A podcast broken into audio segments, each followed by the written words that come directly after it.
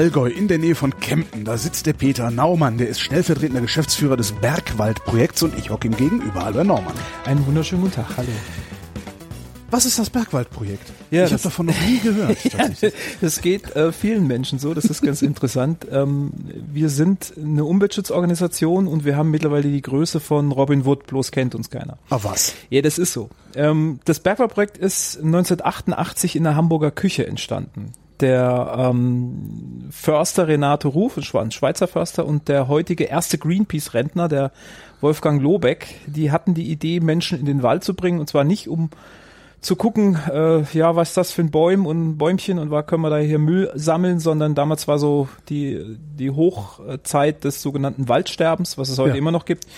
Und alle Leute waren ganz verzweifelt und ähm, die hatten die Idee, was Gutes zu tun für den Wald, nämlich Wald umzubauen. Das war damals schon klar, dass die Bäume europaweit, die da wachsen, nicht alle so dahin gehören und also sozusagen, dass da Wälder wachsen, die eigentlich natürlich dahin gehören, das heißt Waldumbau.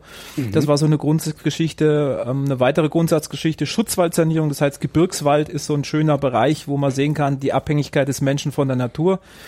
Und die beiden hatten eben in der Hamburger Küche, wo nur gar kein Wald war, die Idee zu sagen, ja, lass uns das mal in der Schweiz versuchen.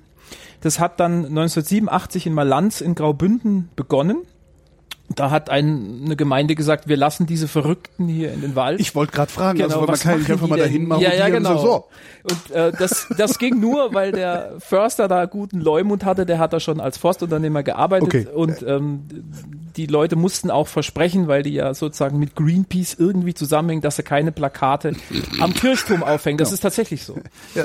Und dann wurde ein Zaun ist der gebaut. Ruf erst ruiniert. Ganz genau. Dann wurde ein Zaun gebaut, weil da ist es auch wie in großen Teilen Mitteleuropas so, dass es einfach viel zu viel Schalenwild gibt, zu viel Rehwild, Rotwild und so weiter. Und dann, wenn man dann Wald verändern will, muss man entweder mit der Büchse also jagdlich eingreifen mhm. oder man muss die Bäume schützen, indem man auch jetzt im Steilen da einen Zaun baut. Dann hat man Bäume gepflanzt, man hat gepflegt, man hat eine ähm, sogar eine ganz komplizierte Hangrutschung wieder befestigt in den nächsten Jahren und man hat gesehen, Oberla, das sind ja gar keine Verrückten, sondern die machen ja was Tolles, die opfern ihre Freizeit. Also damals war schon so angelegt, dass man sagt, das Ganze wird von einem Profi geleitet, das war der Herr Ruf damals. Ähm, die Leute können eine Woche teilnehmen, die, die zahlen dafür nichts. Es muss also Geld aufgetrieben werden, um das zu organisieren. Das ist erstmal das Geld, was man für die Arbeit bekommt. Das war so der erste Teil. Der zweite Teil hat Greenpeace bezahlt und der dritte Teil waren dann Fördermitglieder. So hat das Ganze mal angefangen. Und ähm, ich bin 1988 das erste Mal in Trien in Graubünden dabei gewesen und habe mit dem heutigen Kollegen, dem Christoph Wehner, da teilgenommen, der auch ähm, Teil der Geschäftsführung ist. Und wir haben, ja, wir waren so ein bisschen angefixt, wir haben gesagt, das ist doch eine tolle Sache, das müssen wir eigentlich Wahrscheinlich noch, noch als Studenten. Ja, voll. So, also ich war noch nicht mal studierend. Ich habe gerade meine mein, mein, ähm, Ausbildung als Landschaftsgärtner beendet und wollte dann halt Forst studieren. Musste mhm. erstmal Abi nachholen, habe das dann auch noch gemacht. Und der Kollege hat schon Forst studiert und wir haben gesagt, wir müssen das nach Deutschland bringen, haben dann eigentlich alle Hebel in Bewegung gesetzt und auch ein paar Kontakte schon aufgebaut und haben dann 1990 den ersten Einsatz in St. Andreasberg im Harz, im heutigen Nationalpark, durchgeführt. Was ich noch nicht ganz verstanden habe, ist, was war eigentlich das Problem, abgesehen vom Waldsterben? Oder war das Waldsterben das Problem? Ja, das Problem war, mh, dass das Waldsterben so ein schönes Beispiel ist für die Abhängigkeit des Menschen von der Natur. Also Umweltkrise, was wir heute als Klimawandel empfinden, was immer sich immer mehr aufdröselt, gab es ja damals schon. Nur hatten wir dafür keine Begriffe, es gab keine das, was die Leute beschäftigt hat, war, morgen gibt's keinen Wald mehr. Das ja. war so der Gedanke und das wurde auch manchmal auch idiotischerweise geschürt von den Medien. Der saure Regen war der schuld. Der saure Regen war schuld und jetzt stirbt ja. alles ab und in 20 Jahren gibt's keinen Wald mehr. So, das war dieser Gedanke, ökologische Katastrophe, was kann man dagegen tun?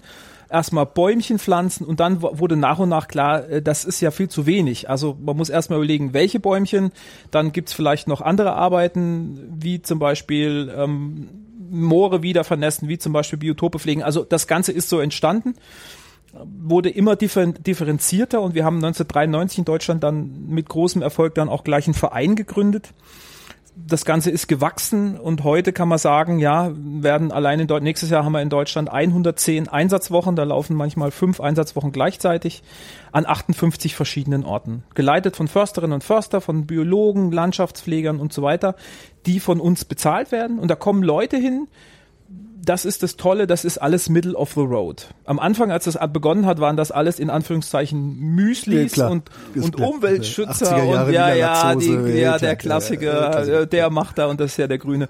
Das ist heute überhaupt nicht mehr so. Die Leute kommen aus unterschiedlichsten Gründen. Manche wollen der Natur was zurückgeben. Manche möchten gerne einfach nur draußen sein. Manche möchten Bezüge zu sich selbst herstellen. Das gibt's auch. Also die verrücktesten Ideen, warum man da teilnimmt. Man ist eine Woche da, man kann sich eine Woche auch zusammenreißen mit Menschen, die man vielleicht sonst äh, nicht so gerne um sich hat, mal für einen Fokus arbeiten und was bei herauskommt, ist was Tolles, weil nämlich Leute, die 18 bis 88 sind und äh, sonst in der Gesellschaft gar nichts mehr zu tun haben, arbeiten für ein Ziel und das ist sehr, sehr toll in der Regel. Nicht Und das ist dann so, wie, Ja. muss ich mir das vorstellen, so Ferienlager. so ein bisschen ist es so, äh, nur viel enger. Also wenn Sie das ähm, im Winter oder im Herbst machen, ähm, sind das angemietete größere Ferienunterkünfte. Da ist es dann auch ein bisschen ähm, komfortabler. Da sind dann natürlich Dusche dabei und muss warm sein.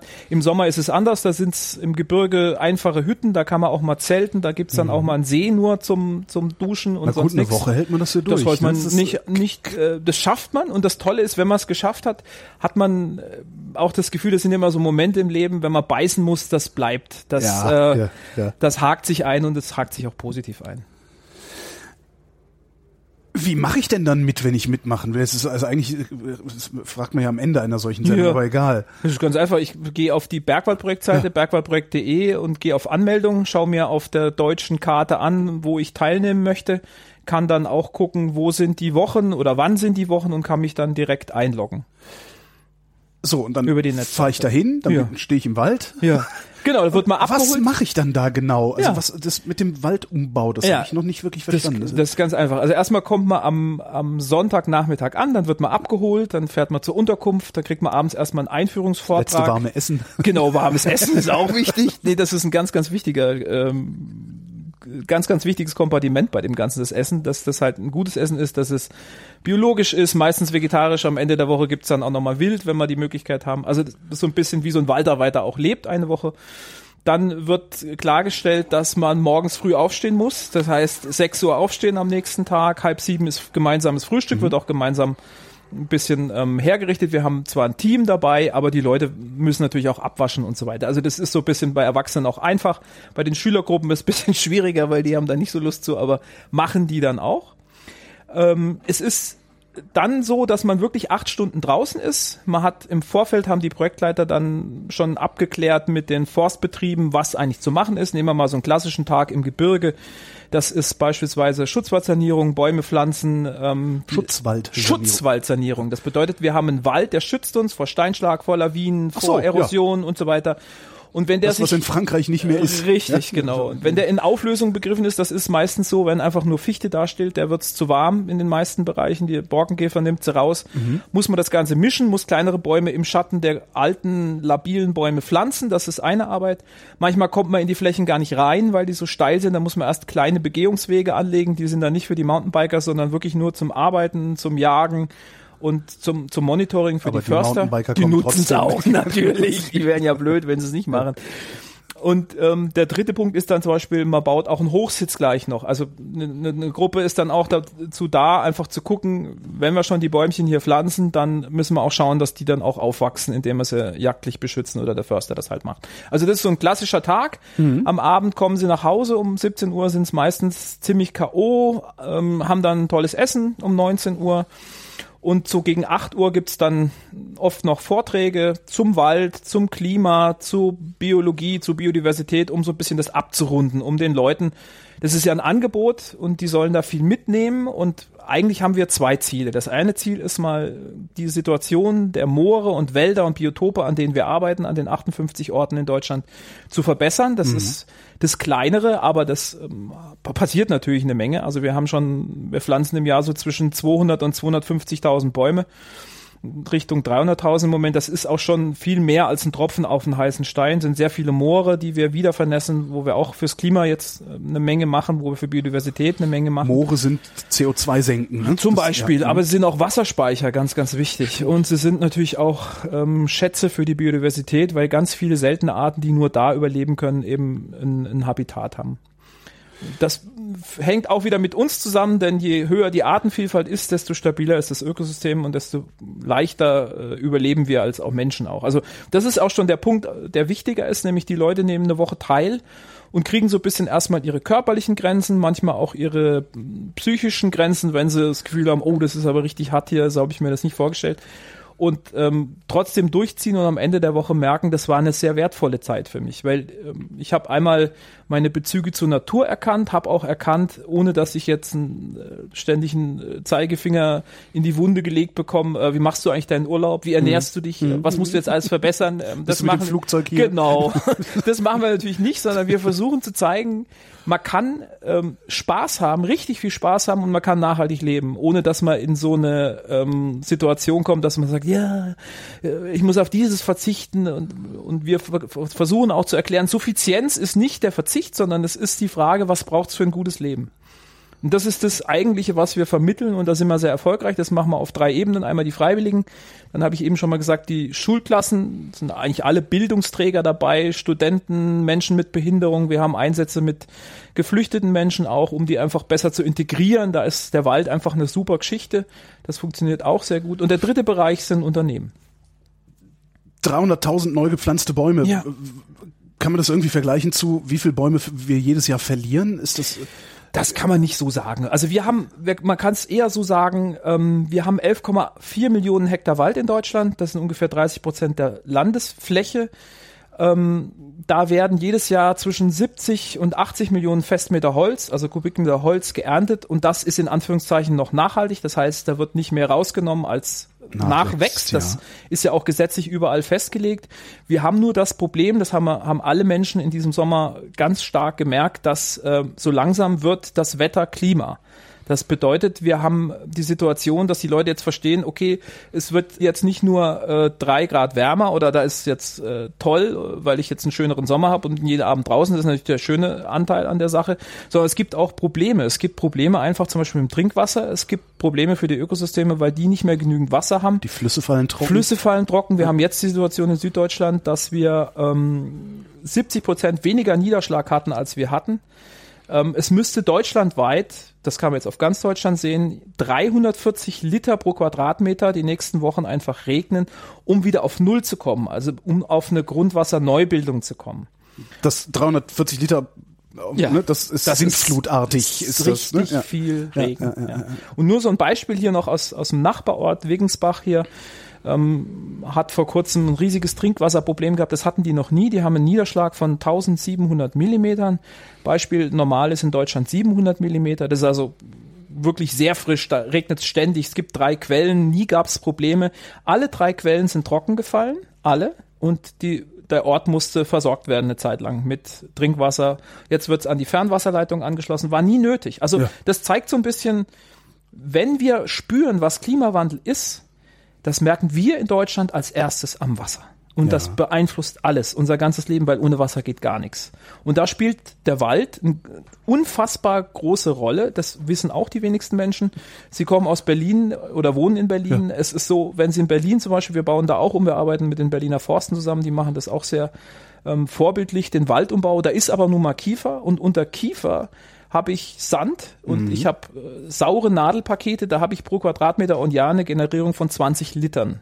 Wenn ich den Wald aber jetzt umbau, in den nächsten 20, 30, 40 Jahren in den Mischwald mit Buche, mit Eiche, mit Ahorn und ich verbessere die, die organische Auflage, dann habe ich plötzlich 100, 150 Liter Grundwasser pro Quadratmeter und ähm, nur über den Waldumbau. Nicht, dass ich irgendwas Technisches gemacht habe. Das heißt, man sieht, über den Wald kann ich die Struktur des Trinkwassers verändern, ich kann die Generierung verbessern.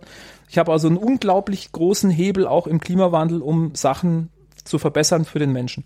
Aber was macht das Laub denn anders, wenn es auf dem Boden liegt? Also ja, anstelle die, der das Nadeln? Ist, äh, das Wichtige ist, wenn Sie nur Nadeln haben, also Kiefer oder Fichte, dann habe ich ähm, schlechtes CN-Verhältnis. Das bedeutet, das Kohlenstoff-Stickstoff-Verhältnis ist sehr, sehr schlecht. Es wird, werden, wird Säure an den Boden abgegeben und ja. es wird gar kein, keine Nährstoffe und kein Wasser gespeichert. Ah. Und jetzt verändert sich was. Es kommen Basen dazu, Calcium, Magnesium, Phosphor zum Beispiel, die über die Buche in den Boden kommen. Dann gibt's ähm, eine, eine dünne Auflage, die entsteht und es entsteht ein Humus. Und dieser Humus kann 30 Prozent der Nährstoffe und 40 Prozent des Niederschlages speichern. Und wenn Sie jetzt in den Winter gehen, da ist es einfach so, wenn der Berliner Forst nur aus Kiefern besteht, dann fällt der meiste Regen in die Nadeln und verdunstet da auch schon wieder. Also 30 ah. bis 40 Prozent verdunstet. Wenn das aber ein Mischwald ist, die Laubbäume haben im Winter keine, keine äh, Blätter, läuft das alles nach unten und wird gespeichert. Und es wird sogar gereinigt durch und gefiltert. Also das ist eine ganz einfache Wirkung und die ist kolossal. Und die Kosten dafür sind sehr gering eigentlich. Das heißt, wenn ich das alles ja, umbaue, alten Baum raus, neuen Baum rein. Das ist ja eigentlich ja, das ist ja nicht wie die Landwirtschaft. Das ist ja das Verrückte. Sie haben ja, wenn Sie der Bauer sind, dann haben Sie ähm, 100 Tage. Mhm. Sie säen und Sie ernten und wir denken in über 100-jährigen Bereichen. Das heißt, wenn ich die Kiefer da stehen habe, schneide ich die nicht einfach raus, sondern ich mache eine, eine sanfte Durchforstung und schaue, dass ich ein bisschen mehr Licht auf den Boden bringe und mhm. mit diesem Licht kann ich die Setzlinge der Buche zum Beispiel da einbringen die haben aber den Schutz der Altbäume noch, weil wenn ich das jetzt runterhole, das Ganze, dann habe ich erstmal Nitrateintrag in den ja. Boden und ich schädige auch das Grundwasser. Das heißt, ich muss sehr vorsichtig vorgehen und langfristig. Und die Hoffnung ist dann, dass die Buche irgendwann die Kiefer einfach verdrängt. Die nimmt sie mit. Die Kiefer bleibt, aber die Kiefer ja. hat nicht mehr den Anteil von 90 oder 100 Prozent, sondern liegt irgendwann mal bei 30, 40 Prozent. Und die Buche und der Ahorn, die übernehmen das Ganze und wandeln das in den nächsten 70 Jahren wenn der Förster richtig eingreift, in den Mischwald um. Und das hat für alle nur Vorteile, weil ich damit natürlich ähm, die Ökosystemanen-Geschichten kolossal verbessere. Warum haben wir da überhaupt nur Kiefern stehen? Das ist äh, eine historische Geschichte. Wir müssen immer sehen, ähm, man kann immer auf die Altvorderen schimpfen äh, die haben immer alles falsch gemacht und wir müssen es verbessern. So ist es natürlich nicht, sondern ähm, wenn man mal den Beginn des hölzernen Zeitalters nimmt, das war vor, vor 300 Jahren, das ist auch der Beginn der Forstwirtschaft. Da stand den Leuten auch das Wasser bis zum Hals, weil Bauholz und so weiter gab es kaum noch, weil alles abgeholzt wurde. Hier war mal alles voller Bäumen, oder? Genau. Also, wie, weiß man das, wie viel Prozent der Fläche bewaldet Naja, der Allgäu war komplett bewaldet, bis auf die Moore halt. Also das waren so ziemlich 80 bis 85 Prozent war nur Wald. Und, und der Rest der Republik? Nee, das ist, Deutschland ist Waldland, das ist genauso. Also da sind wir bei 70 bis 80 Prozent, was, was bewaldet wäre, außer die Sandbereiche, außer die Gebirgshöhen und halt die Moore. Da haben wir ganz gut die Sau rausgelassen. Ja, ja. natürlich. ähm, das ist, es ist natürlich so, dass wir landwirtschaftliche Flächen brauchen und wir haben ähm, also äh, geologisch betrachtet junge Böden, deswegen haben wir, wir haben also eine hohe Regenerationsfähigkeit. Das haben die Leute natürlich nicht gewusst, die haben gesagt, na ja, jetzt haben wir den, das Zeug da weggekloppt, jetzt müssen wir wieder was pflanzen. Und der Hans-Karl von Karlowitz, der die Forstwirtschaft ähm, erfunden hat, eigentlich in Sachsen-Anhalt, der war kein Förster, weil es das ja noch gar nicht gab, der war Bergmann der hat dafür gesorgt, dass es Holz gibt, damit man in den Gruben ähm, das Ganze abstützen kann. Schnell wachsen. Und der hat diesen, ja. Äh, der so äh, Originalzitat, äh, ähm, der hat die Sota den sotanen Begriff der Nachhaltigkeit entwickelt, dass man halt sagt, man, haut nicht mehr raus, als denn auch nachwachset. Und das war so ein klares Ding, dass man sagt, okay, was hat man da? Da hat man schnell wachsende Baumarten genommen. Das war auf dem Sand die Kiefer. Das war auf dem süddeutschen Bulden, wo es ein bisschen mehr geregnet hat, die Fichte. Und man hat schon schnell gemerkt, dass das nicht so toll ist. Auch damals schon. Man hat das halt nicht als Ökologie bezeichnet, weil man hat gemerkt, der Sturm haut die Bäume um oder bestimmte Schädlinge fressen die Bäume. Aber man hat gedacht, na ja, ich kann die Fichte schon nutzen, wenn sie Maßkrugstärke hat. Und so ist es bei der Kiefer auch. Also hat man da drauf gesetzt. Mhm. Und ähm, eigentlich erst so um die 1970er, 1980er Jahre hat man festgestellt, ähm, das wird uns nicht reichen. Wir können nicht auf Turboforstwirtschaft setzen und äh, sagen, wir haben damit alles äh, im Griff, sondern wir müssen Natur näher arbeiten, müssen die Flächen umbauen und in Mischwälder verändern, damit das Ganze auch alle Schutz, Nutz und Erholungsfunktionen, die wir uns vom Wald wünschen, auch erfüllt. Ist das mittlerweile Common Sense? Also ja, weiß das mittlerweile Gott sei Dank, das, ja. Das also die, die Landesforsten wissen das alle. Das wird auch überall gemacht. Es gibt natürlich auch einen großen ähm, Prozentsatz von Privatwald in Deutschland. Das sind sogar 50 Prozent. Und auch da gibt es zwei Lager. Es gibt die, ähm, ich sag mal, die Altadligen, die schon immer naturgemäß gewirtschaftet haben. Die haben die schönsten Wälder in Deutschland. Das sind aber meistens kleine Wälder. Mhm. Und es gibt auch Großadelbesitz, der sagt, äh, das ist mir wurscht. Ich pflanze Fichte, äh, wenn die nach 60 um Jahren umfällt durch einen Sturm oder einen Borkenkäfer, dann hat die sich verzinst. Diese Leute gibt's natürlich auch. Aber auch die verstehen, dass nach so einem Sommer wo dann einfach kein Wasser mehr aus den Quellen kommt, da auch keine Landwirtschaft mehr möglich ist und gar nichts möglich. Das alles eigentlich mit dem Wald auch zusammenhängt. Und in wenigen Jahren wird das jetzt überall Common Sense sein, dass das Einzige, was uns weiterhilft, der standortsheimische Mischwald ist. Das heißt nicht, dass man keine Bäume mehr fällen darf und den ganzen Blödsinn. Wir sind ja. aufs Holz angewiesen. Wir sind auf Bauholz angewiesen. Wir sind ähm, aber eben auch nicht auf Turbo-Nadelholzwälder angewiesen, sondern es muss ein Mischwald sein, der alle der alle diese äh, Funktionen erfüllt. Und da müssen wir noch 60 Prozent des Landes, und das wird jetzt überall gemacht, müssen wir umbauen. Das ist also noch eine Generationenaufgabe. Das wäre jetzt die nächste Frage gewesen. Wie lang dauert der Umbau eigentlich? Also Sie mhm. sagten eben 70 Jahre, ja. 100 Jahre. Mhm. Ähm, man will das doch auch eigentlich mitbekommen, dass alles besser wird. Ja, das Schöne ist ja, dass man da die Möglichkeit hat, ähm, ein bisschen langfristiger zu arbeiten. Das heißt, das ist ja auch der schöne Job beim Förster. Ich muss mir wirklich Gedanken machen und ich kann hoffen, dass der Nachfolger oder die Nachfolgerin ähm, mit meinen Fehlern dann optimal umgeht und sagt, das äh, eine war gut und das andere war schlecht und es geht in die richtige Richtung. Aber das Ganze ist, wie gesagt, wird noch 150 Jahre dauern, bis der Wald eigentlich so aussieht, äh, wie wir uns den vorstellen. Aber die Schritte, die wir einleiten jetzt, die sind entscheidend und das kann man alles schnell machen. Das heißt, wenn Sie so ein so ein Wald äh, pflanzen, so als kleine Bäumchen, dann ist das, ähm, kommt immer auf den Standort an. Das ist Klima, Lage und Boden und das ist in Bayerisch Zell zum Beispiel in Oberbayern wächst so ein, so ein Ahorn 15 Jahre und dann ist der so hoch, weil da kaum dann das ist ein Zentimeter im Jahr. Ja, ja, weniger sogar noch, weil da ist ähm, Renzina, da ist also ein Kalkverwitterungsboden, da ist ganz wenig Boden drauf, da geht so gut wie gar nichts. Ja. Erst wenn der tiefer reinkommt, geht das. Woanders, hier im Allgäu, ist es ganz anders. Da haben sie Flüschauflagen, das ist ein Mischgestein mit über 40 Prozent Ton, sehr hohen Nährstoffen, optimale Wärmeverhältnisse. Da wächst so ein Bäumchen äh, in 15 Jahren ähm, drei, vier, fünf Meter hoch. Das ist der Unterschied. Und so ist, so bringt uns der Standort dazu, wie wir eigentlich ähm, in der Forstwirtschaft arbeiten, nämlich immer gucken, was gehört hin, was kann ich machen und was sind die verschiedenen Schritte, die ich einleiten muss, damit es ein Wischmalt wird. Wäre es nicht vielleicht auch schlau, einfach zu gucken, wo haben wir optimale Bedingungen und da dann verstärkt zu pflanzen? Nee, das ist ja überall der Fall. Also Deutschland ist Waldland, aber mhm. das heißt, wir haben überall unterschiedliche, gehe ich jetzt nach Osten, habe ich zum Beispiel Eichen-Hainbuchenwälder mit Birke, gehe ich ähm, in Schwarzwald, habe ich Buchen-Tannenwälder, gehe ich hierher, habe ich Fichten-Tannen-Buchenwälder, also ganz, ganz unterschiedliche Geschichten. Und der ganze Rest von Deutschland ist eigentlich ein Buchenmischwald. Da mhm. ist die Buche, wäre normalerweise führend, aber ist sie nicht. Also sie, sie ist, wenn sie, ja, sie sind im Reinhardswald oder sie sind im Spessart, da sehen sie das mal, was Buchen Eichenwälder sind. Aber das wäre normal das, was wir in Deutschland hätten. Wir waren vorhin beim Waldsterben kurz. Ja. Äh, ähm, es gab damals schon und heute umso mehr Leute, die behauptet haben, das wäre alles überhaupt kein Problem, das wäre alles nur Hysterie. Mhm. Und die, die damals gesagt haben, das wäre gar nicht so schlimm, sagen heute, seht ihr, ich habe es euch doch gesagt, der mhm. Wald steht immer noch. Ja, ja.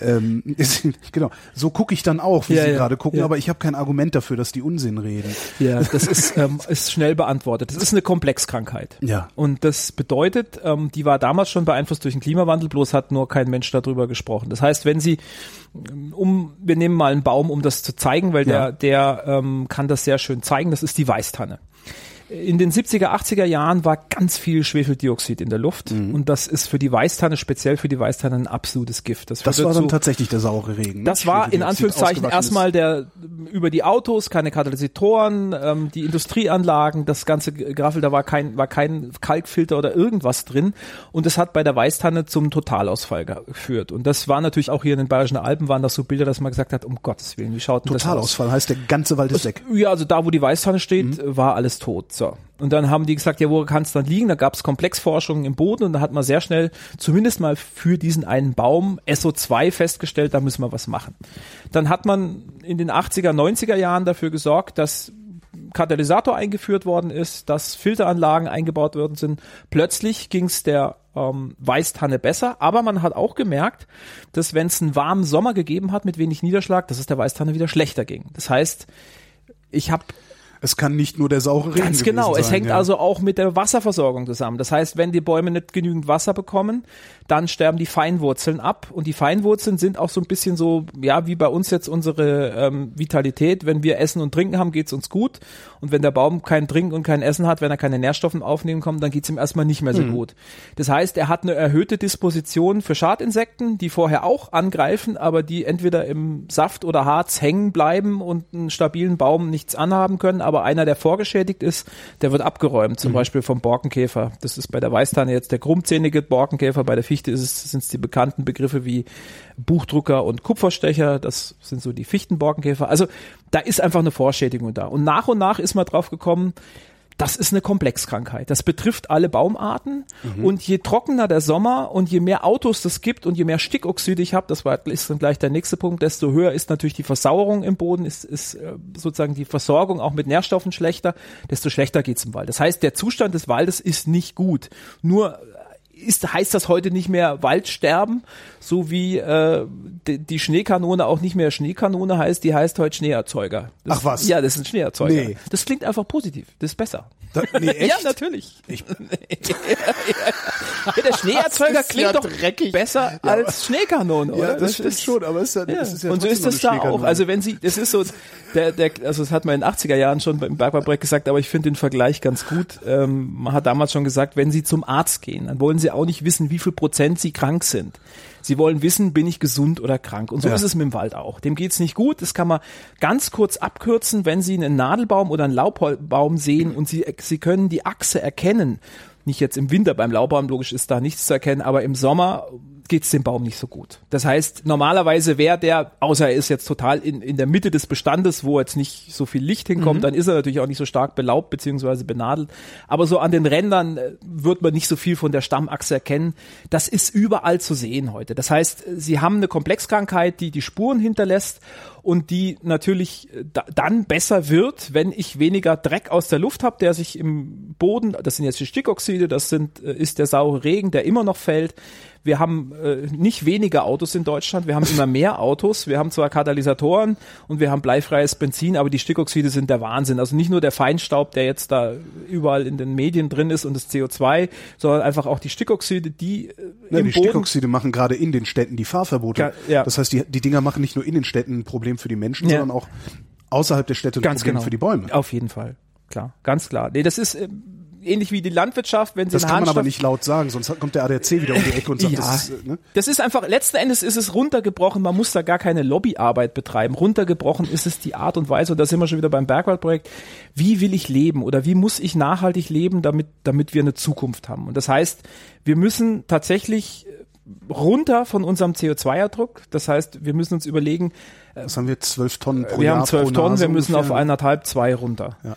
Und das heißt zum Beispiel, und das ist ganz oft bei Unternehmen, kann man, ist, ist das auch eine Geschichte, wenn wir zusammenarbeiten, das ist aber auch bei Teilnehmern so, wenn man mal steht, ja, was habe ich eigentlich für einen normalen äh, Ablauf in meinem Alltag? Da gibt's viele Leute, die haben den Ablauf, die stehen morgens auf, die fahren zum Flughafen und fliegen innerhalb von Deutschland irgendwie äh, zur Arbeit. Und das wird in, in Zukunft, so leid mir es tut, äh, nicht mehr funktionieren. Es geht nicht. Es ist einfach nicht möglich. Also ähm, moralisch ja. Aber äh, nee, auch fachlich nicht, Also, weil einfach die die das was was was da rausgeblasen wird in die Stratosphäre ja. ist äh, holen sie nicht mehr raus mit nix mehr. Ja, das aber heißt, um das durchzusetzen, ja. dass die Leute das die nicht Politik? mehr tun. Ja, klar. Ja, da brauchen wir eine Ökodiktatur. Werden wir wohl haben irgendwann. Glauben Sie wirklich? Wir werden das, also es gibt, es, es man kann es mit einem Satz sagen, das Ganze. Und Ja. ich glaube, das kann auch jeder nachvollziehen. Also ich bin überhaupt kein, äh, das Bergfabrik sind auch keine Anarchisten oder extreme Leute.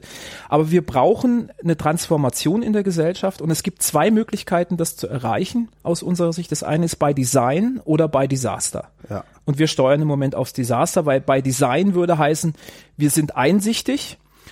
Es gibt äh, zum Beispiel, die schwedische Gesellschaft ist da schon ein bisschen weiter. Die Leute sagen, wir fliegen in Schweden nicht mehr. Und wenn wir Fernflüge machen, dann überlegen wir uns, wie lange wir das machen, dass es auch einen Sinn macht. Es macht keinen Sinn für Die zwei haben sogar Wochen. ein Wort dafür mittlerweile und das Ja. heißt Flugscham. Flugscham. Schöner Herrlich, Begriff, ja. Ja, ja. genau. ja. Also einfach sich damit beschäftigen, dass es ein Problem ist, bringt schon mal was. Das ist das Erste. Das nächste ist, wie organisiere ich meinen Alltag?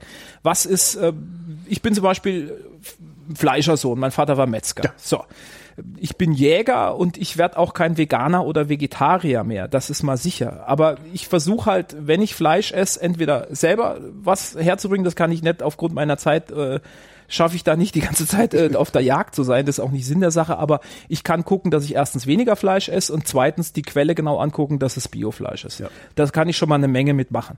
Das dritte ist, wie kann ich meine Elektrogeschichte, mein, alles, was ich an, an Energie brauche. Ich muss es nachhaltig machen, sonst habe ich ein Problem. Wir müssen den Kohleausstieg schaffen und das kann man auch. Also es sind so ganz viele Na, da haben Sie es auf dem Land hier noch Leichter. ziemlich einfach. Ja, ne? klar, also wir in der natürlich. Stadt sind da ja, im Grunde sind wir verloren. Klar.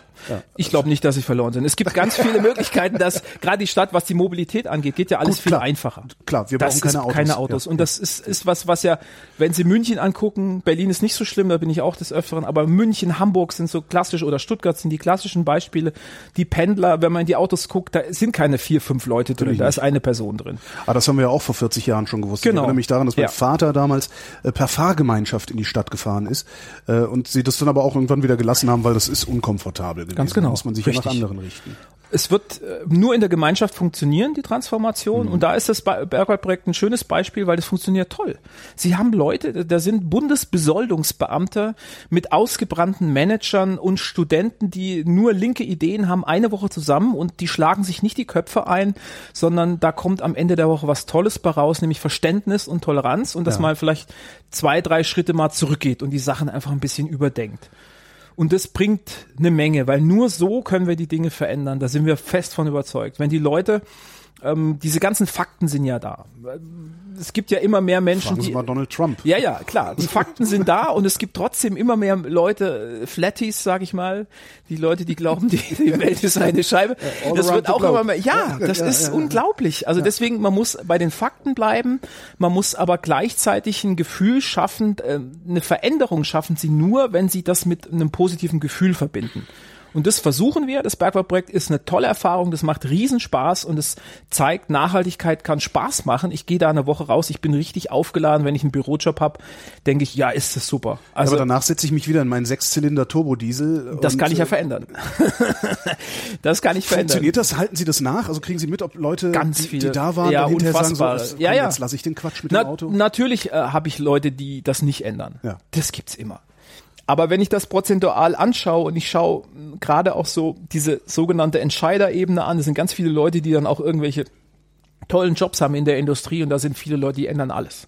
Und wenn sie das äh, nicht bei ihrer Firma machen, dann machen sie es woanders. Also sie verändern, es gibt ganz richtig tolle Transformationen da und das äh, finde ich am schönsten, wenn es im Kleinen ist. Also wenn man nicht sein ganzes Leben ändert, sondern einfach nur Wie auch. ja, geht auch Das nicht des Öfteren. Und das, das Schöne ist, dass das halt ähm, dann keine Sektenerfahrung ist oder so. Und so, guck mal, die wissen, wie das. Das ist auch was Wichtiges fürs Bergbauprojekt. Wir arbeiten überpersönlich. Da gibt's keinen Guru, der dann sagt, pass mal auf, äh, ich sag dir jetzt mal, wie das alles funktioniert, sondern die Leute machen ihre eigene Erfahrung. Die kriegen natürlich eine Anleitung, die kriegen Infos ähm, und letztlich sind dies aber oder sind's ja ist jeder von uns, der das Ganze in der Hand hat, ähm, zu verändern. Und das ist das Schöne. Und dann hüpfe ich da durch den Wald und pflanze Bäume. Zum Beispiel. Oder ich schneide auch Bäume um. Das gibt's auch. Und das ist natürlich das Aber erste da, das, Mal. da, da oh, das brauche geht ich, ja gar nicht. Da brauche ich ja einen Guru, der mir sagt, wo ich ja, ja, klar. Also nee, das ist beim Pflanzen genauso. Das ist, ähm, es gibt ständig eine Anleitung. Wir haben, das ist auch ein ganz wichtiger Punkt beim Bergwerk. Neben den Projektleitern ähm, haben wir ehrenamtliche Gruppenleiter, die wir auch ausbilden. Ohne die wäre das gar nicht möglich. Die geben uns also zusätzlich drei Wochen ihrer Zeit im Jahr und leiten die Freiwilligen da an und zeigen denen, wie sie was, wie sie eine Axt halten, wie sie eine Säge halten, wie sie einen Baum richtig in den Boden pflanzen. Das ist nämlich eine sehr komplexe Arbeit eigentlich. Und wie, ja, das ist tatsächlich so. Das Pflanzen ist eine der schwierigsten Jetzt, man Arbeiten hat mein überhaupt. Gesicht nicht gesehen. ja, ja, ja, ja. und, und was hinter dem Gesicht noch steht, ist, vielleicht erfahre ich jetzt, warum bei mir immer die Pflanzen eingehen. Da- Äh, nee, was, ist- was, warum ist- ist, das komplex? Ähm, Es ist deswegen komplex, weil der Baum oder der Setzling selbst ist ein Lebewesen, der sich von uns, ohne das jetzt im esoterischen Sinne zu sehen, ähm, gar nicht groß unterscheidet. Also wenn man sich das anschaut, der kann natürlich nicht weglaufen, aber das Chlorophyll ist so ähnlich aufgebaut wie das menschliche Blut. Ähm, wenn ich das im Hinterkopf habe und ich weiß, dass die zentrale Aufnahmeecke unten in den Wurzeln ist und ich lege den in die Sonne oder lege den in den Wind, dann weiß ich, dem geht's nicht gut. Wenn ich da schon mal drauf achte, schaue, dass ich nicht drauf rumtrampele, dass ich gucke, dass das Pflanzloch tief genug ist und nicht äh, sozusagen in ein zu kleines Loch gestopft wird und keine Steine und Holz reingestopft wird, sondern gute Erde und das Ganze nicht mit den Füßen antrete, weil da die Feinwurzeln kaputt geht, sondern meine Fäuste nehme, dann habe ich schon mal viel getan. Und das ist ähm, die Anwuchsrate beim Bergbauprojekt liegt zwischen 92 und 95 Prozent. Das bedeutet eigentlich alles, was gepflanzt wird, wächst auch an. Das ist sehr, sehr hoch. Und das funktioniert deswegen, weil wir es den Leuten richtig erklären und weil wir auf eine, auf Selbstkontrolle setzen, weil wir sagen, euer heftigster Kritiker in der Pflanzung, das sind nicht wir, die Försterchen, die hier Baum, rumlaufen.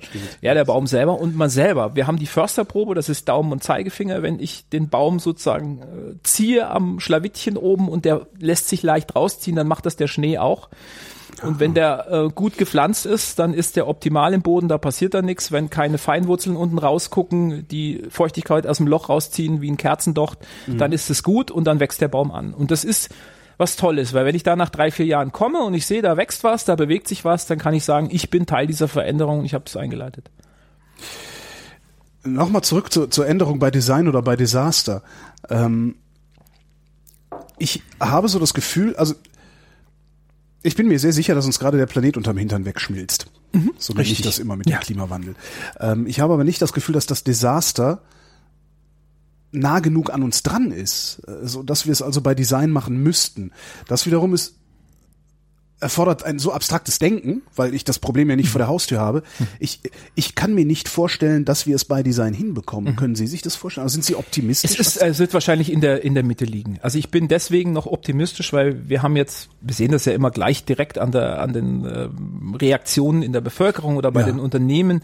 Wir hatten jetzt den heißesten Sommer seit Aufnahmen, also zumindest und in mal. In diesem Sommer gab's Aufkleber, ich bin stolzer Dieselfahrer. Ja, das, natürlich. Also, diese Leute hat man immer. Ja. Das ist völlig klar. Aber man hat einfach, dass auch normale, konservative Leute, die sagen, ich ändere nichts an meiner Lebenseinstellung, dass die ins Grübeln kommen. Und ich hab's, ich kann es nur immer wiederholen. Was uns am Schlawittchen packen wird, das ist das Wasser es wird, wird uns nichts nützen, wenn wir ins tertiäre Wasser immer weiter tiefer 200 Meter nach unten graben, um an Wasser zu kommen, sondern wir müssen gucken, dass wir zu einer Nachhaltigkeit kommen in der Landwirtschaft, in der Forstwirtschaft. Und das können wir, das werden wir schaffen. Also es ist, man sieht es im Wald, man sieht es auch im, in der Landwirtschaft ist es relativ einfach. Das heißt keine Massentierhaltung.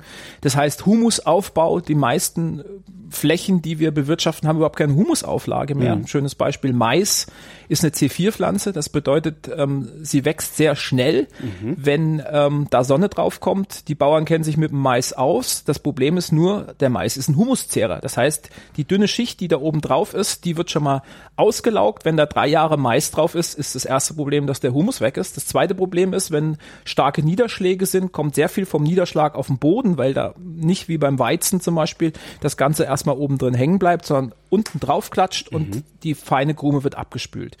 Das wissen die Landwirte, weil die merken das. Und nach diesem Sommer ist es klar, dass auch der Mais uns da nicht retten wird, weil der dann vertrocknet oder plötzlich nicht mehr zwei Meter hoch ist, sondern gerade mal noch 60 äh, Zentimeter und dann ist Feierabend. Das heißt, wenn ich jetzt weiterdenke und sage, okay, wo ist mein Grundwasser oder wo habe ich das Problem? Das heißt, ich habe das Problem, wenn ich unmittelbar in der Hauptvegetationszeit kein Wasser mehr habe oder nicht ausreichend Wasser, dann muss ich was verändern. Entweder ich ähm, schaue, dass ich sozusagen eine andere ähm, Landwirtschaft hinbringe. Das wird ich jetzt nach sagen, und nach. Was macht kommen. er denn der Maisbauer? Was muss er machen? Er wird den Agroforst irgendwann entdecken. Das bedeutet, da stehen Bäume im Feld, die beschatten das Feld. Ich habe immer noch Mais, ich habe immer noch Weizen, aber da stehen auch Bäume drüber, die das Ganze beschatten und die die Verdunstungsrate senken und gleichzeitig noch Holz produzieren. Also das, das so, so, so weg von diesen tradierten Bildern, die wir kennen, hin zu einer anderen Art, wie man wie man was machen kann und die, die Schläge verkleinern. Humus aufbauen. Terra preta ist so ein klassischer, klassischer Begriff. Das ist ja schon alt. Man hat äh, noch nie gehört. Noch nie gehört Terra preta. Das ist ähm, eigentlich aus Holzkohle produzierter Humus.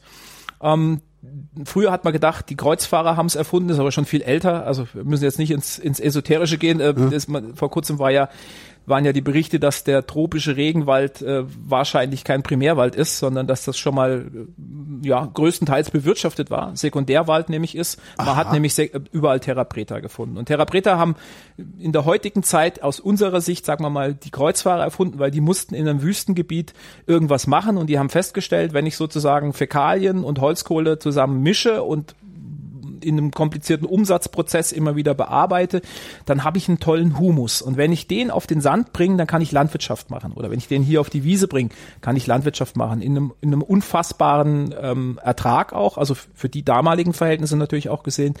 Das ist hier auch ein Weg. Das heißt aber auch, da sind wir schon wieder, das ist ein wirkliches Komplexproblem, die Landwirtschaft. Ja.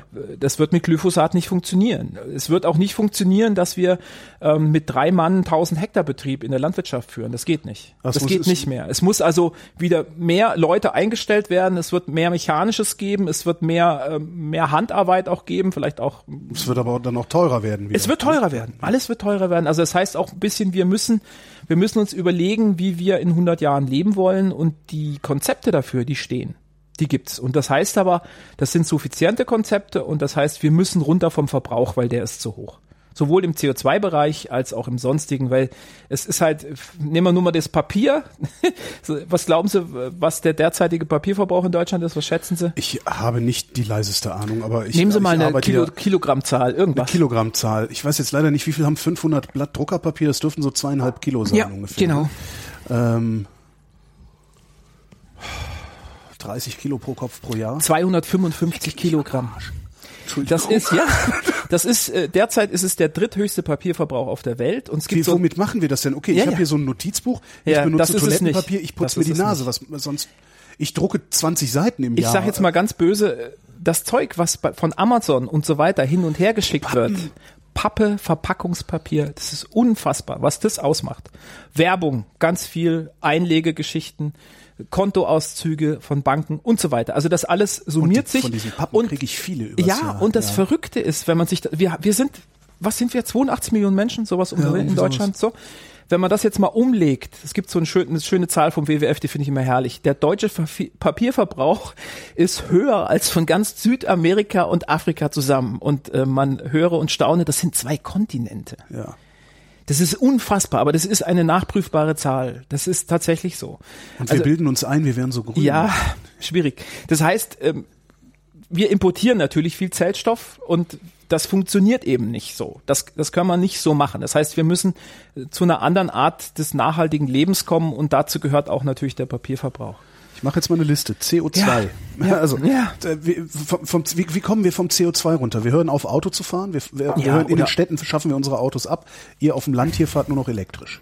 Mit elektrisch oder also was zum Beispiel es, man kann mit kleinen Schritten anfangen. Ja. Für die für die größeren Unternehmen ist das zum Beispiel, dass ich sage, ich kann nehmen wir jetzt mal Jobrad, Dienstrad, ich gehe hin zum zum Fahrrad, ich gehe hin zum Elektrorad, da muss ich natürlich wieder gucken, wie wird das aufgeladen.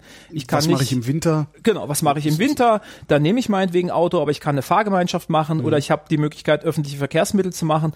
Wenn ich ein großer, ähm, hier zum Beispiel machen das ähm, viele, die sagen, äh, wenn ich jetzt hier auf dem Land ganz viele Leute habe, die ich einsammeln muss, dann schaffe ich einen großen Bus an oder ich spreche die Stadtwerke an, die stellen ein Fahrzeug zur Verfügung, die fährt die, die, die Leute ab. Das ist auch ein Allradbus, da kommen alle Leute rein und ich habe nicht diesen ganzen der Einzelverkehr. Schulbus, ne? Ganz genau. Und das ist sehr intelligent. Das ist das, was wir machen müssen. Ich muss als nächstes dazu kommen, wieder bei einer großen Firma, ähm, muss ich zu jedem Kunden, den ich habe, oder zu jeder äh, ne, neuen Geschäftsabschluss, muss ich da immer gleich hinfahren? Muss ich für 15 Minuten, die ich eigentlich tatsächlich habe, dahin fliegen? Muss ich nicht. Ich Nee. kann ein Telefongespräch machen, ich kann eine Skype-Konferenz ähm, organisieren, da sehe ich mich dann auch. Selbst das, was wir machen, dafür hätte ich nicht ins Allgäu fahren Ja, müssen. richtig. Und da müssen wir hinkommen, dass das ähm, Common Sense wird. Es ist so ein bisschen das, ähm, dass wir das im Moment das, das Problem haben, ähm, dass wir das Fliegen in Deutschland gar nicht so als was Schlimmes empfinden und äh, da kostet muss ja auch nichts. es kostet eben nichts. Also ein schönes Beispiel. Autofahren kostet ja auch nichts. Ich habe das auch einer, einer, einer Firmenchefin mal gesagt, ähm, als ich ein Kind war in den 80er Jahren, da war das so, ich war auf dem Gummi und kam vom, vom Land und ähm, da war es einfach klar, wenn einer nach Spanien geflogen ist, die Leute haben richtig Geld gehabt. Das war. Das hat äh, 2500 Mark gekostet. ja, das da konnte sich keiner leisten. gespart, ja, genau, genau. ja, ja. Und wenn der geflogen ist, das so, der ist geflogen, das ist der Wahnsinn.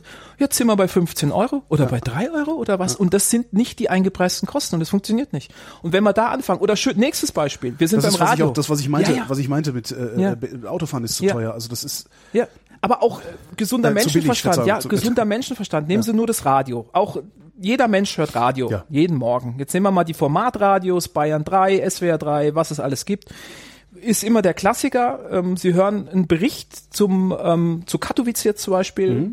Ganz kritisch, alles wird hinterfragt, da gibt es einen Kommentar. Klimagipfel, genau, äh, und so weiter. Ja, ganz wichtig wird alles, dann Also wir, immer wieder beim nur, nur Einzelnen. für, für, für, wer das jetzt hört und sich denkt, hä, Katowice, es kann sein, dass das Ganze erst in, im Ja, ja, ist egal. Also Also, im Dezember, die nächste November, Klima- De- Dezember, im Dezember Klimaveranstaltung. 2018 war eine Klimaveranstaltung in Katowice Ganz in Polen, genau, der schmutzigsten Stadt Europas. Braunkohlealarm, ja, ja. Also der absolute Wahnsinn. Und da wird darüber gesprochen, ja, das ist ja alles schlimm und so kann es nicht weitergehen. Zehn Minuten später gibt's ein Quiz im Radio, wenn ich meinen Vornamen weiß, dann fliege ich nach Amsterdam, nach Kreta. Äh, wenn ich jemanden weiß, der ähm, jemand über die Straße geholfen hat, dann darf der nach British Columbia für eine Woche.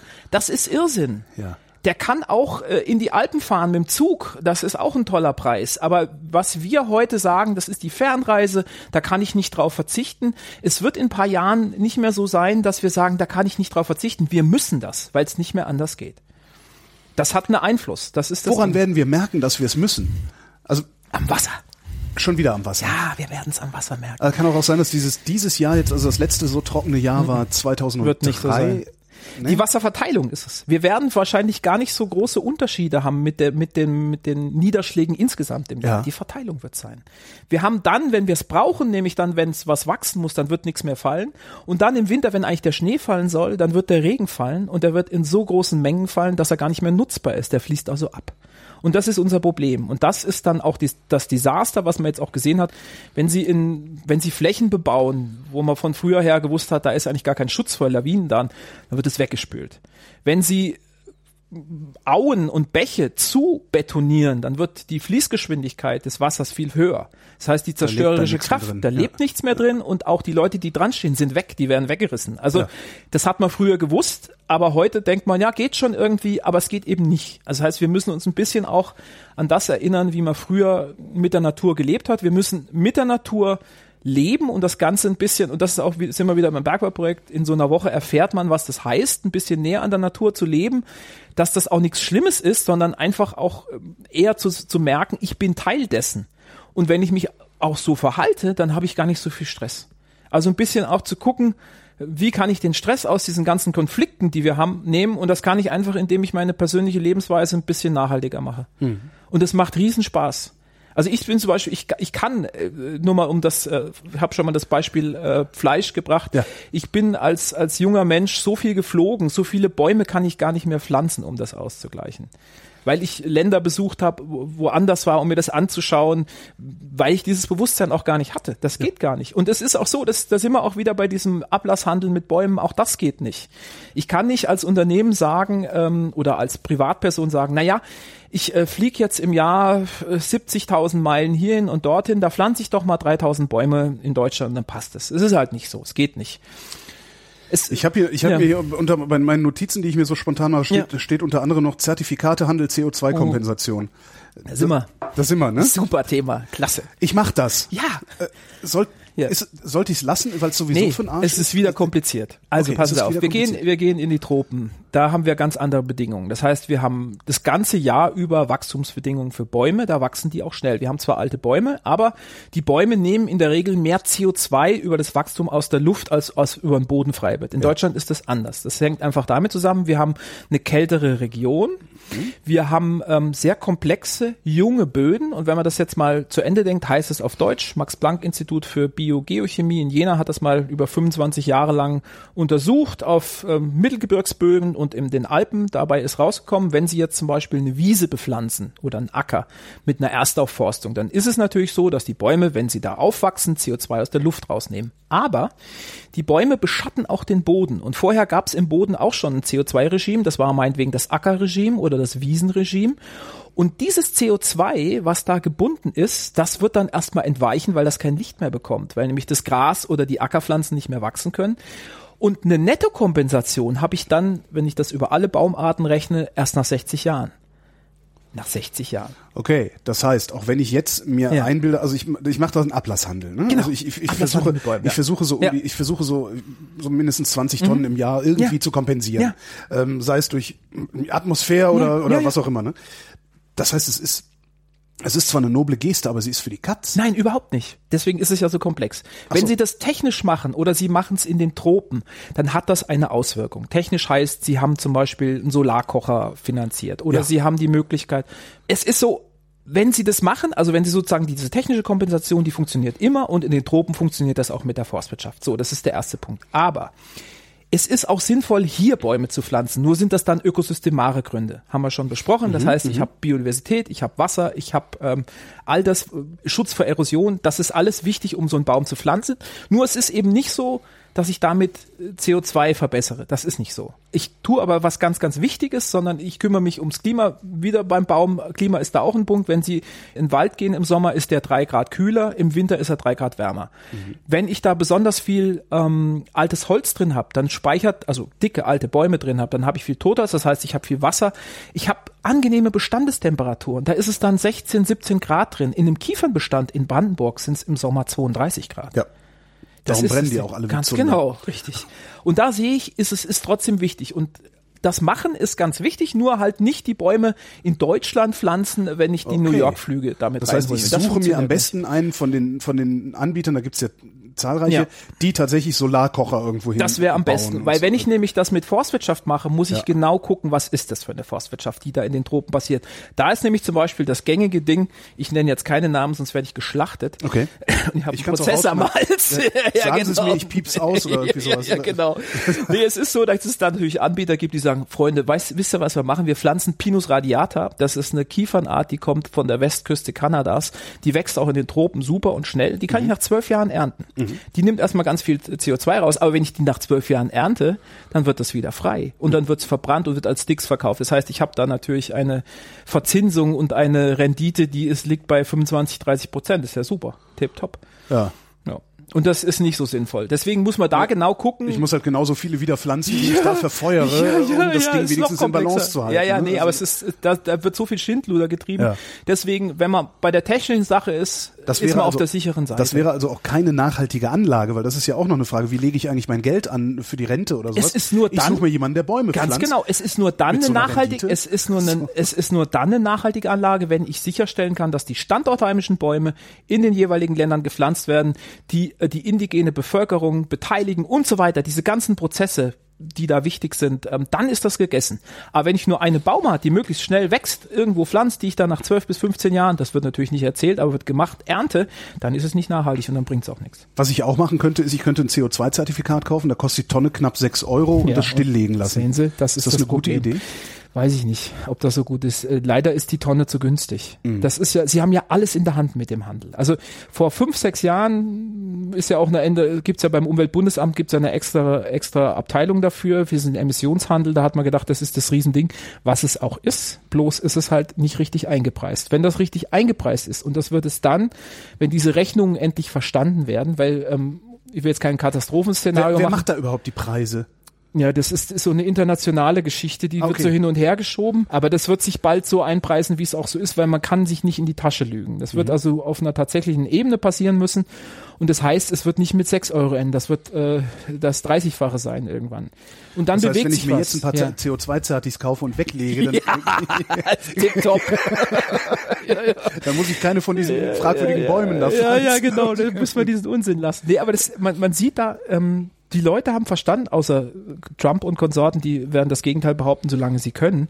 Aber wenn man, wenn man das sieht, das, alle sitzen in einem Boot und wenn man das begreift, dann kann man nur nachhaltig arbeiten. Und ähm, man sieht das diktatorisch in, in China. Das ist keine Demokratie und das muss man jetzt auch nicht im Einzelnen aufschlüsseln, aber die haben begriffen, dass sie mit der Wirtschaftsweise, wie sie leben, wie sie das produzieren, sie kommen nicht weiter. Mhm. Da ist ein riesen Turnaround. Die, Windkraft, Solar, Aufforstung und jetzt auch richtig, äh, am Anfang haben die natürlich alles Mögliche gepflanzt, jetzt holen die sich Leute wie Lutz Feser, das ist der ehemalige Forstamtsleiter von Lübeck, der so eine ganz naturnahe Geschichte ähm, hinbringt oder sie hören sich den Michael Sukow, der hat die die ähm, Nationalparks in der ehemaligen DDR ein bisschen hochgezogen. Das ist ein Moorexperte, der sagt halt, Freunde, ihr habt ja Moore, ihr müsst die schützen. Also die haben verstanden, die müssen sich die ökologischen Experten holen, um das Desaster abzuwenden. Und das Tolle ist, es funktioniert ja auch. Schönes Beispiel ist ähm, Äthiopien. Man hat lange geguckt, was macht man denn da eigentlich? Und bis die Hirten da mal gezeigt haben, es gibt drei, vier Pseudo-Acacia-Arten, die können sie in die Wüstensand setzen. Hat sich keiner drum gekümmert. Und damit habe ich einen Mehrwert. Ich habe plötzlich Holz, das wächst im Sand. Ich habe Wald zieht Wasser an, es gibt Niederschläge. Also ich habe Humusaufbauer, ich habe äh, die Möglichkeit, ähm, Einkommen zu schaffen. Also Jetzt machen wir noch die Sahara genau. grün oder was? Kriegen wir hin.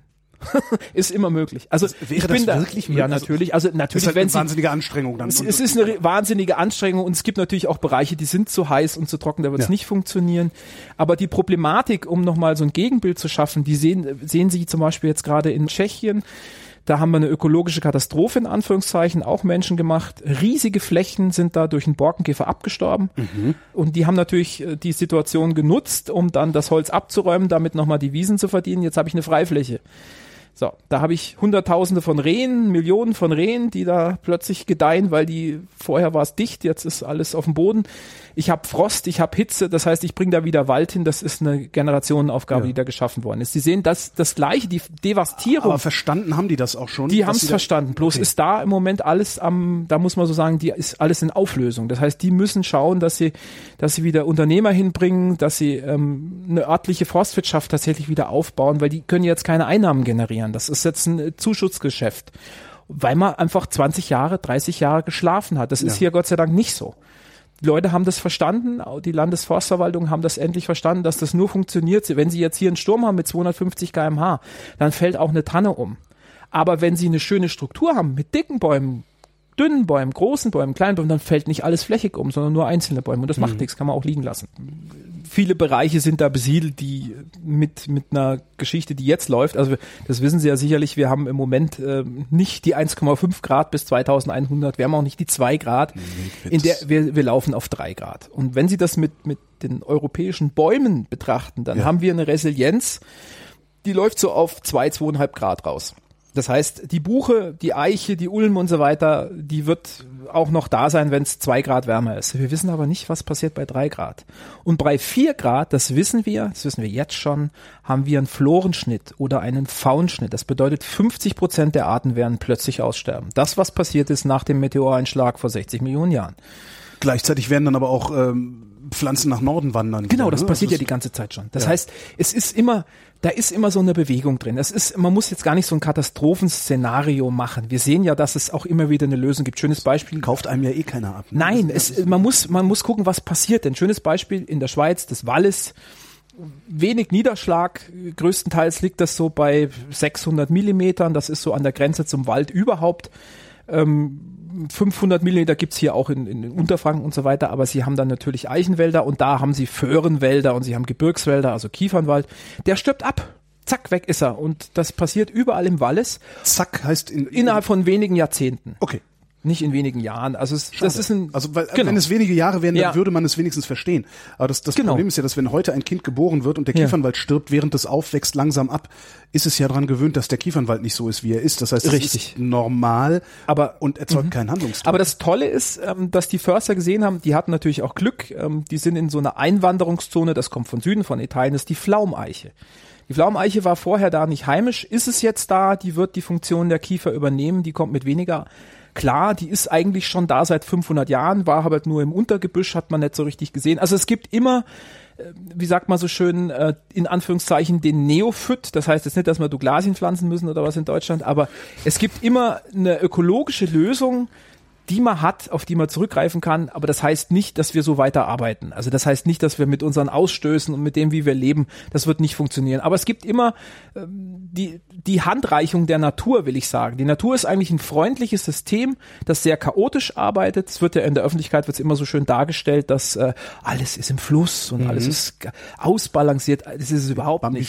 Ja. genau. Das ist es überhaupt nicht. Aber was man sagen kann, äh, es ist ein chaotisches, freundliches System und das ist der Wald auch. Das heißt, im Wald ist es so, nehmen Sie mal, gibt's ganz unterschiedliche, äh, jetzt bin ich im Wohlleben-Talk, sag ich jetzt mal. Das, es gibt unterschiedliche Systeme. Die Buche Ja. zum Beispiel ist ein sehr freundlicher Kollege. Ähm, da gibt's nicht so viel Totholz. Wenn wir jetzt die Buche lassen würden und wir lassen sie mal 80 Jahre wachsen, dann helfen die sich gegeneinander. Also die einzelnen Individuen der Buche, das ist Ja. wie so ein Superorganismus. Ähm, die schützen sich gegen Insekten, die geben sich gegenseitig Nährstoffe und so weiter. Ähnlich ist es bei der Eiche auch, aber da ist am Anfang in den ersten 100 Jahren ein Riesenrun. Da ist also tatsächlich so Survival of the Fittest, da gibt's dann viel Totholz, das ist eine ganz andere Einnischung. Und wenn die Bäume dann älter werden, wenn die dann mal ihre natürlichen Alter, und bei der Eiche reden wir dann bald von 600 oder 1000 Jahren erreichen, dann habe ich ein kooperatives System. Und das ist das Tolle, was man vom Wald auch lernen kann. Wenn man die alten, strukturierten, tollen Wälder hat, die man nicht nur als Museum oder Nationalpark stehen lässt, sondern auch wirklich auch nutzt, dann lernt man daraus, dass wir nur diese Transformation bei Design hinbekommen, wenn wir kooperieren. Nur so funktioniert es. Wenn man sieht, wie diese Systeme funktionieren, schönes Beispiel hier in Süd, Süddeutschland ist ein ganz toller Wald, der hat 75 Hektar, nicht so viel groß, nicht so groß. Die Tochter hat den Wald irgendwann mal übernommen, schon vor, ich glaube vor 15 oder 20 Jahren schon.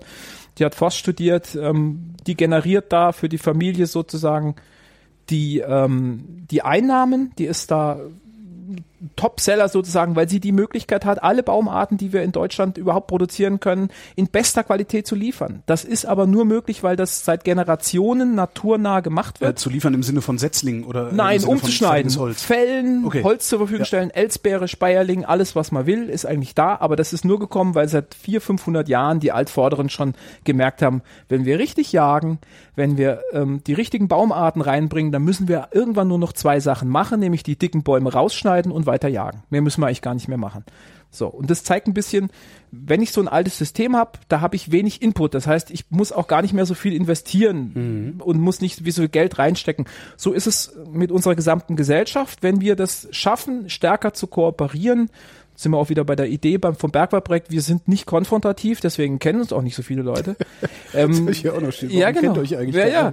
Das sind ähm, weil wir halt nicht die Kampagne machen und sagen, äh, Mercedes ist scheiße, das geht gar nicht. Äh, mhm kann man natürlich alles machen, da hat man kurz die Geschichte, sondern man muss, man muss so arbeiten, dass man sagt, äh, man muss den Leuten nicht immer die Hand reichen, wenn, wenn die Sachen machen, die No-Go sind, dann sind die No-Go, das ist bei uns auch so.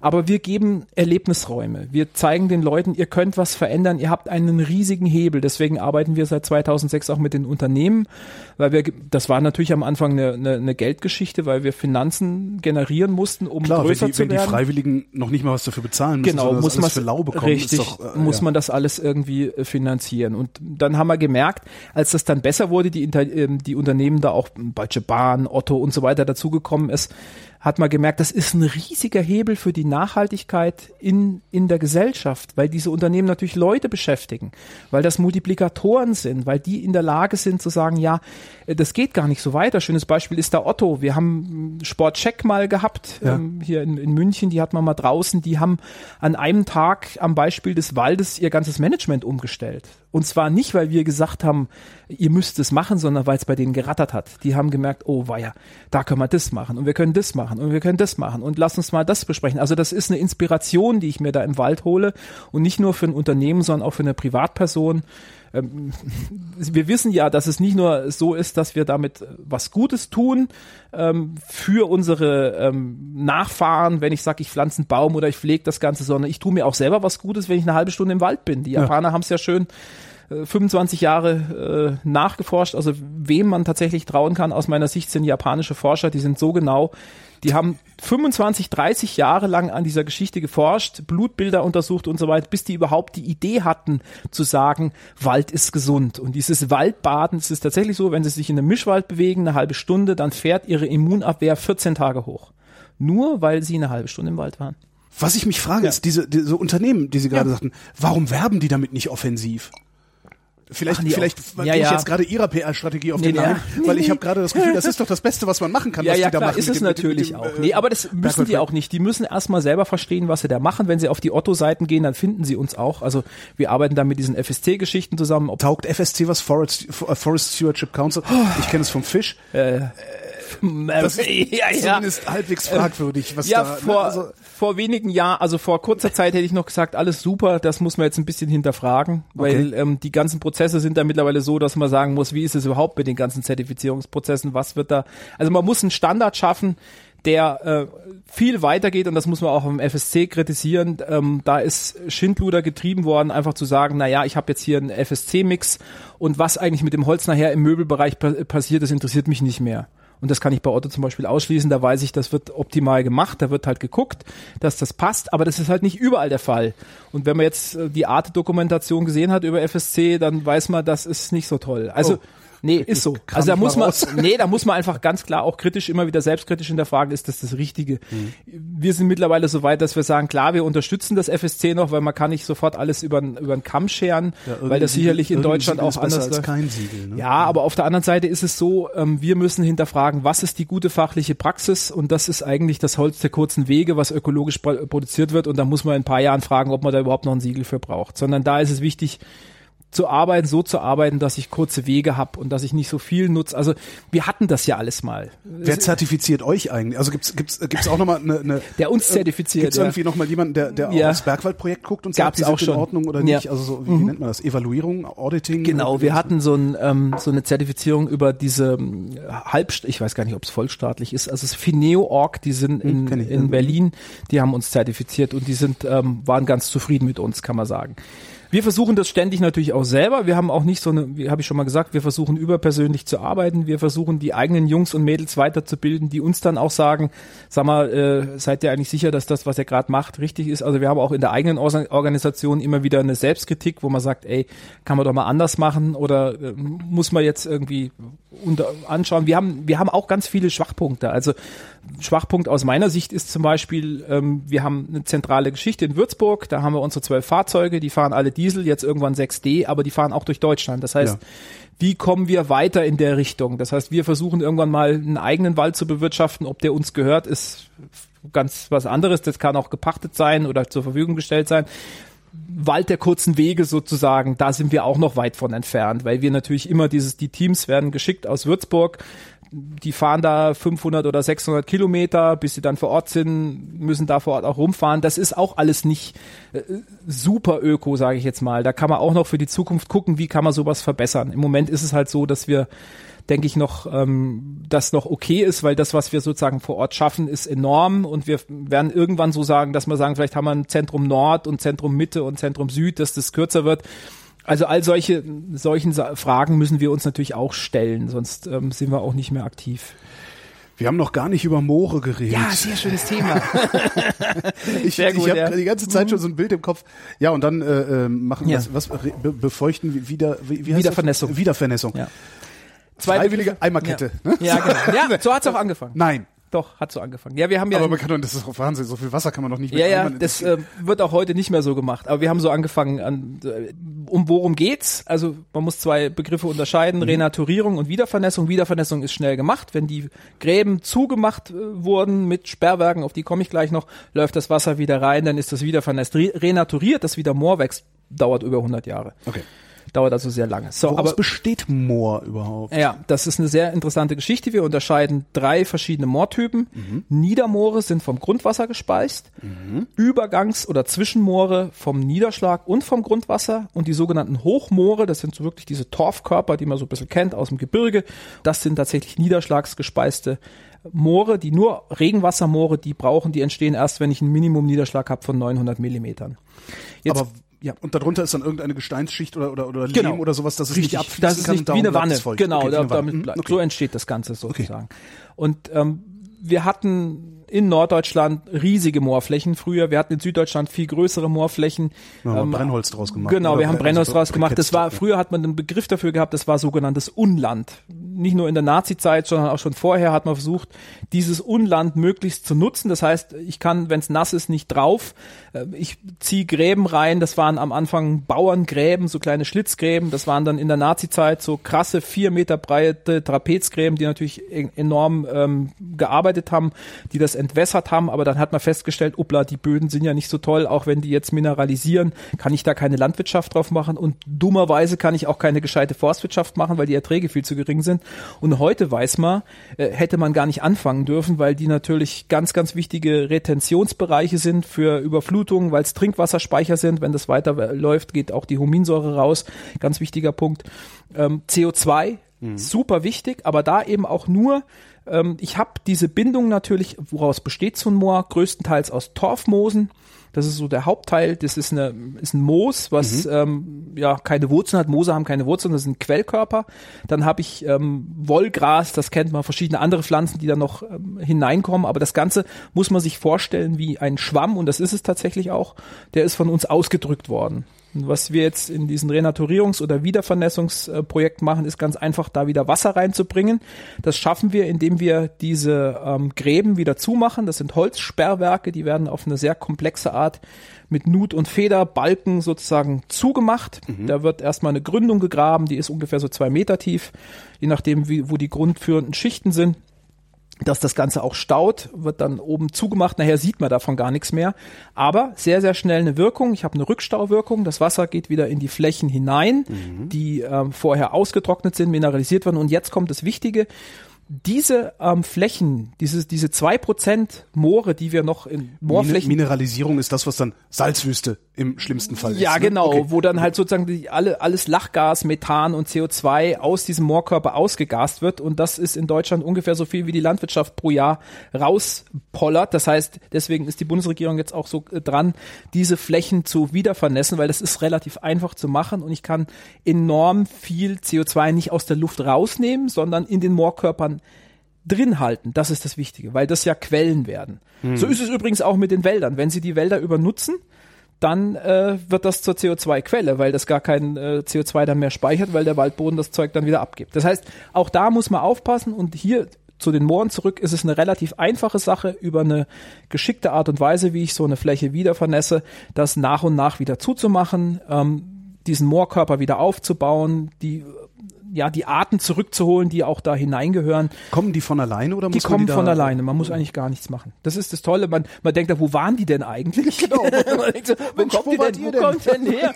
Aber es ist äh, sehr, sehr oft läuft es so ähm, über die Vögel. Also Enten zum Beispiel sind die Klassiker in diesen Übergangsbereichen kommen die hin und die haben dann irgendwelche Pflanzensporen an den Füßen, weil sie in irgendeinem Moor mal waren, wo das drin war und so kommt es zurück. Also mhm. sie haben da eigentlich auch immer wieder einen Traffic ähm, und so renaturiert sich das Ganze. Und es geht, für, würde ich jetzt mal vermuten, relativ schnell auch, oder? Diese Wiedervernässung geht sehr schnell. Das geht in wenigen Monaten. Aber ja. der Aufbau, wenn Sie sich das ähm, nochmal vor Augen führen, dass so ein Millimeter Torf äh, wächst, also es ist ein Millimeter im Jahr, was da oh. entsteht in mhm. einem intakten Moor. Das dauert also sehr, sehr lang. Wenn Sie also nach unten graben und Sie gehen acht, acht Meter nach unten, sind Sie 8000 Jahre in der Geschichte vor der letzten Eiszeit sozusagen, als das Ganze dann entstanden ist. Und, und das haben wir gemacht und wir haben das abgebaut und haben das verfeuert. Ja, wir haben es verfeuert. 18. Jahrhundert. Ja, oder? und wir haben es halt, hier zum Beispiel hat man es in, im, ähm, in dem Bereich von Sonthofen, im, im na, wer heißt denn im, Ach, mir fällt's Moor nicht ein, ist egal. Ein 80 Meter, 80 Hektar großes Moor, da hat man äh, für die Au Eisenbahnlinie München-Augsburg hat man Torf abgebaut, als es noch keine Steinkohle gab und hat die Torfdinger verbrannt, weil mhm. man gesagt hat, da müssen wir irgendwie äh, zugange kommen. Also Industrialisierung pur war das ja. sozusagen. Und heute hat man verstanden, es geht nicht mehr, macht keinen großen Sinn. Ähm, ökologisch ist es eine wichtige Retentionsfläche, CO2-Speicher, Biodiversitätsspeicher, tipptopp. Also mit einfachen Mitteln da was Gutes tun. Wo Sie Industrialisierung sagen, das, ja. das wie, wie lange ist die? 150 mhm. Jahre, sagen wir mal ungefähr. Mhm. Ich habe gerade den Eindruck, als würden wir genauso lange brauchen, das wieder heil zu machen, wie wir gebraucht haben, ja, es kaputt zu machen. Ist ganz richtig so. Aber das ist dann aber auch wiederum nicht lang. Also es gibt eine, es, es ist kaputt, aber ja. es ist nicht so kaputt. Ja, ja, das, ja klar. Und deswegen das, das muss man, das ist ja auch die Hoffnung. Ja. ja, das ist ja auch die Hoffnung, wo man sieht, man kann ja was, was wirklich Tolles machen. Also schönes Beispiel ist, ist auch nochmal ähm, die sogenannten Leitarten. Wenn Sie zum Beispiel in so einen Nationalpark gehen wie Bayerischer Wald, mhm. da wurde vor fünf oder sechs Jahren, jetzt wird's lustig, der veilchenblaue Wurzelhals-Schnellkäfer entdeckt. Und ich denke, ja, was hat dieser veilchenblaue komische Kackkäfer mit der, mir zu tun? Der verhindert doch auch bloß, dass da eine Brücke gebaut genau, wird. Ja, ja, ja, blöde Käfer. Da muss er ja nichts mehr verhindern, weil da ist, ist ein hoher Totholzanteil. Äh, dieser Käfer frisst bestimmte Pilzrasen ab, aber der ist ein Zeiger dafür, für, für ganz ah. besondere, äh, möglichst, also sehr naturnahe alte Wälder. Ja. Buchen, Fichtenwälder. Und wenn der da ist, weiß ich, das ist eine Leitart, dann hat sich was zum Positiven verändert. Man muss sich auch fragen, wo der überlebt hat. In irgendwelchen alten Fichten hat es den noch gegeben, jetzt tritt der plötzlich wieder auf. Und ähm, wir wissen, wenn wir den haben als Leitart, dann ist, haben wir in diesem sogenannten, ähm, äh, haben wir einen sogenannten Edge-Effekt. Ich habe einen Randeffekt. Das heißt, äh, es ist natürlich nicht immer so, dass je mehr Arten sie haben, desto stabiler das ist. Das kann man nicht immer sagen, weil es gibt bestimmte Systeme, da haben nur wenige Arten äh, eine hohe Stabilität, die das dann halten. Aber insgesamt ist es so, dass wir durch unsere Tätigkeit, durch die menschlichen Tätigkeiten ganz viele Arten natürlich vernichtet haben oder wir haben sie an den Rand der Ausrottung gebracht und haben damit die Ökosysteme Warnsysteme geschwächt und ja. die Resilienzen geschwächt. Wenn ich jetzt also diese Tiere wieder finde oder auch diese Pflanzen wiederfinde, dann sehe ich, ich kann was zum Besseren machen. Und es ist ganz oft so, dass es gar nicht, ähm, dass es halt zu reparieren ist. Und das ist das Tolle an der Sache. Dass dieser Planet, dieses, ähm, wenn man es jetzt als Gigawesen betrachtet oder als Organismus. Jetzt kommt der mit der, der Gaia. Ja, na, das muss man jetzt nicht anfangen, aber es gibt Selbstheilungskräfte und mhm. die muss ich erkennen. Das habe ich auch in den Wäldern. Das spüre ich äh, als, als Mensch, wenn ich durch den Wald laufe, wenn der gemischt ist, fühle ich mich wohler, dann ja. habe ich diesen Waldbaden-Effekt dann kann ich eigentlich nur was richtig machen. Und ähm, letztlich sind wir immer bei diesem, bei diesem Wasserglas-Ding. Wenn ich äh, da Wasser rausnehme, muss ich mir immer überlegen, wie viel brauche ich denn? Wenn ich es leer trinke, ist es weg. Und wenn ich sozusagen eine regenerative Quelle habe, wo ich immer wieder nachfüllen kann, dann mache ich was richtig. Ich muss es aber auch nutzen. Also es ist falsch, so zu denken, ich mache jetzt gar nichts mehr als Stadtmensch, ich nutze kein Holz mehr. Mhm. Das geht gar nicht. Schon, schon nutzen, nur nachhaltig nutzen. Und das ist eben die Frage, ähm, wie das in Zukunft aussehen wird. Und da bin ich eigentlich sehr zuversichtlich, dass gerade durch solche Desastererfahrungen wie dieser Sommer, dass sich was ändert. Wir merken das. Wir merken das bei den, bei den Leuten auch, dass sich was bewegt, dass, dass auch die älteren Leute sagen, also ich bin jetzt 82 Jahre alt, ich habe das ein, zwei Mal erlebt, aber so heftig noch nie. Und deswegen wäre es vielleicht gut, wenn wir ein paar Sachen anders machen. Also ich habe große Hoffnung für die Zukunft, deswegen mache ich den Job auch, sonst könnte ich den gar nicht machen. Eine Frage hätte ich ja. gerne noch. Wie wird man der erste Greenpeace-Rentner? Indem man früh anfängt da zu arbeiten und dann äh, das Glück hat, äh, sozusagen irgendwann, der ist ja immer noch tätig, der ist jetzt dann wieder im, äh, wie sagt man so schön, äh, wird als Gutachter hinzugezogen. Ähm, da wird man so, indem man, glaube ich, gut arbeitet und sich nicht so, niemand kennt Wolfgang Lobeck. Und das ist eigentlich gut weil ähm, der bringt sich nicht nach vorne. Das ist niemand, der ähm, vorne steht und sagt, äh, schaut mal, wie toll ich bin und äh, ihr müsst es alle so machen wie ich, sondern der hat immer die Frage gestellt, das fand ich am, am faszinierendsten. Der hat uns vor 15 Jahren die Frage gesagt, sag mal, das Bergwaldprojekt, braucht es das eigentlich? Und das ist eine gute Frage braucht's das, was ich da geschaffen habe? Ist das und ist das eigentlich nötig? Und diese Reflexionsmöglichkeit, immer zu sagen, ich muss mich hinterfragen mit dem, was ich tue, das ist wichtig. Peter Naumann, vielen Dank. Ja, ich habe zu danken.